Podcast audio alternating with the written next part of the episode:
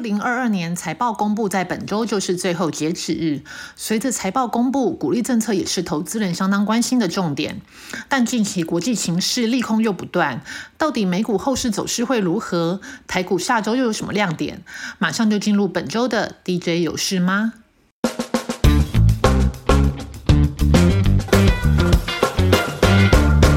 在美股的部分，市场可能会放大关注在这一波波金融危机事件。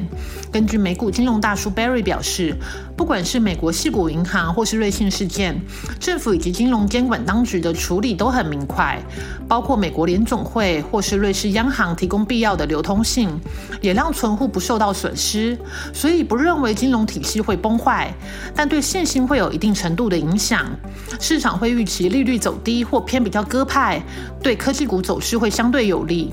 但他认为，细谷银行的定位算是特殊，且联总会在细谷银行事件后第一时间就做出了果断的动作，提供流动性，稳住金融体系，也是为了接下来进一步升息保持弹性。他认为下周联总会会继续升息一码，维持先前的基调。在热门族群的部分，有一些我们在有事吗或大小事节目已经分享过很多次的，譬如设计 IP 或细制材族群，我们就不再多赘述了。本周我们选出太阳能以及原料药两大产业。在太阳能产业部分，上涨的题材包括长线上对再生能源的需求、和二厂二号机除役的电力供应议题，以及创新版陆续上市的能源整合服务商宏德能源、云豹能源的带动。而在个别股涨幅较大的太极股票代号四九三四，以及茂迪股票代号六二四四，除了前两月营收年成长表现外，太极则有子公司盛兴材料在碳化系的研发新进度，茂迪则参加日本太阳能展，宣示重返国际市场的决心。下周茂迪也有一个媒体活动，将进一步分享国际参展的讯息。在原药药的部分，涨幅领先的包括旭富股票代号四一一九，中化生股票代号一七六二。这个族群今年主要是看两个题材，一个部分是产能的增加，包括生态续复火灾之后的产能逐渐复工。去年下半年到今年底产能恢复，推升营运。中化生全球热销的鱼油原料药，有连续性的制成有机会取得 FDA 的合可生产，产能渴望大增，进而降低成本。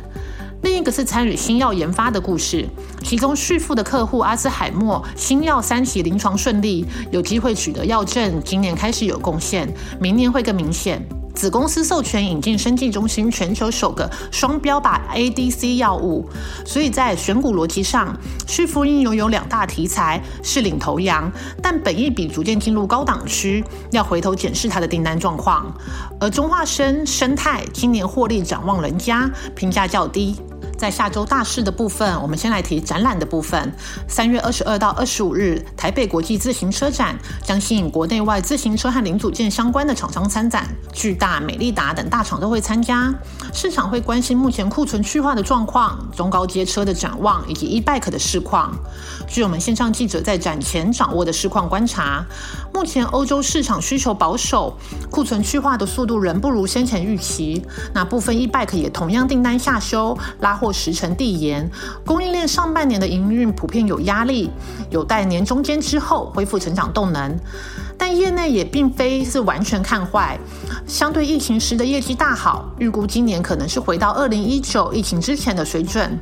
那乘车厂明细股票代号六八零四，因为主攻少量多样的市场，再加上有新客户、高阶车种以及 e-bike 的加持下，今年展望不错。达方股票代号八一六三，今年也会参加自行车展，董事长呢将接受记者联访，对今年也是维持微幅成长的看法。在下周法说会的部分，我们就先来提金控法说的部分，尤其是市场上大家担心的国际市场银行危机，下周预计会有华南金、兆丰金还有国泰金的法说会。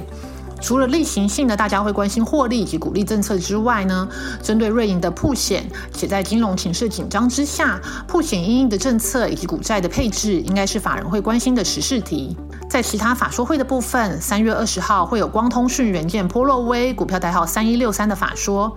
看好今年五 G 以及资料中心内部传输设备的零组件需求提升，对今年的展望偏乐观看待。三月二十四号会有重越股票代号五四三四法说会。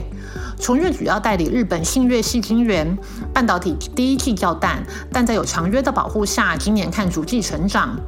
三月二十一号，还有我们在这两周产业大小事节目中都有提到的东元法说会，以及东元家电二零二三年的发表会。在法说会的部分，大家仍会持续关心在风电、储能、电动车相关市场的布局。这部分我们在节目中都有帮大家说详细说明了。在家电的部分呢，则会主推疫后在商用以及家用的空调新产品。三月二十四号，还有工业电脑厂商微强电股票代号三零二二，以及游戏厂商星象股票代号三二九三的法说会。在微强电的部分，除了二月营收写下同期新高之外，在网通 ODM 以及医疗订单支撑下，第一季虽是淡季，但会维持年成长。第二、第三季的营收也会是逐季往上的表现。在新项的部分，公司去年在北美推出的新博弈平台游戏陆续发挥效益。公司的六大平台游戏在玩家的付费比例也持续提升，以及在疫情淡化后，商用游戏机市场渴望恢复成长，都渴望为今年的营运成长动力。在传产股的部分，下周三月二十一日有台剧的法说。台剧主要的产品是 EVA，主要应用在太阳能市场。随着太阳能上游原物料成本压力降。客户比较愿意拉货，以目前的报价相对于去年高点来算低，所以客户拉货力道不错。接下来估 E V 价格往上走的趋势较大，那公司对今年 EVA 的业务看法乐观，但整体营运还是要看子公司雅聚、华夏以及台达化的表现。下周三月二十四号还有废弃物处理厂商可宁味股票代号八四二二法说。可宁为去年每股获利十二点三三元，今年上半年将认列高雄炼油厂整治案剩余进度，高雄与电共生电厂挂表挹注营收，但今年还要再观察是否可以拿到高雄炼油厂还有没有新的标案支撑营收成长动能。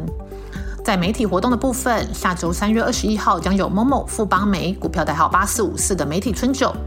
富邦美持续在电商产业扩大市占，即使解封之后呢，仍能维持消费者购买的频率还有客单价。预期营业利益渴望在今年第二季以后加速成长。那今年营收年增幅渴望维持去年约十七 percent 的水准，但获利的年成长幅度渴望扩大至两成以上。最后，在新股的部分，三月二十一日将有永信集团旗下的永红股票代号六九三六上新柜前的媒体查询。永红主要是动物用药的生技厂，市场需求稳定，将会是国内生技股第一家纯动物用药厂商登陆新柜，所以受到市场关注。以上就是本周的 DJ 有事吗？希望对大家有帮助。那我们就下周见喽，拜拜。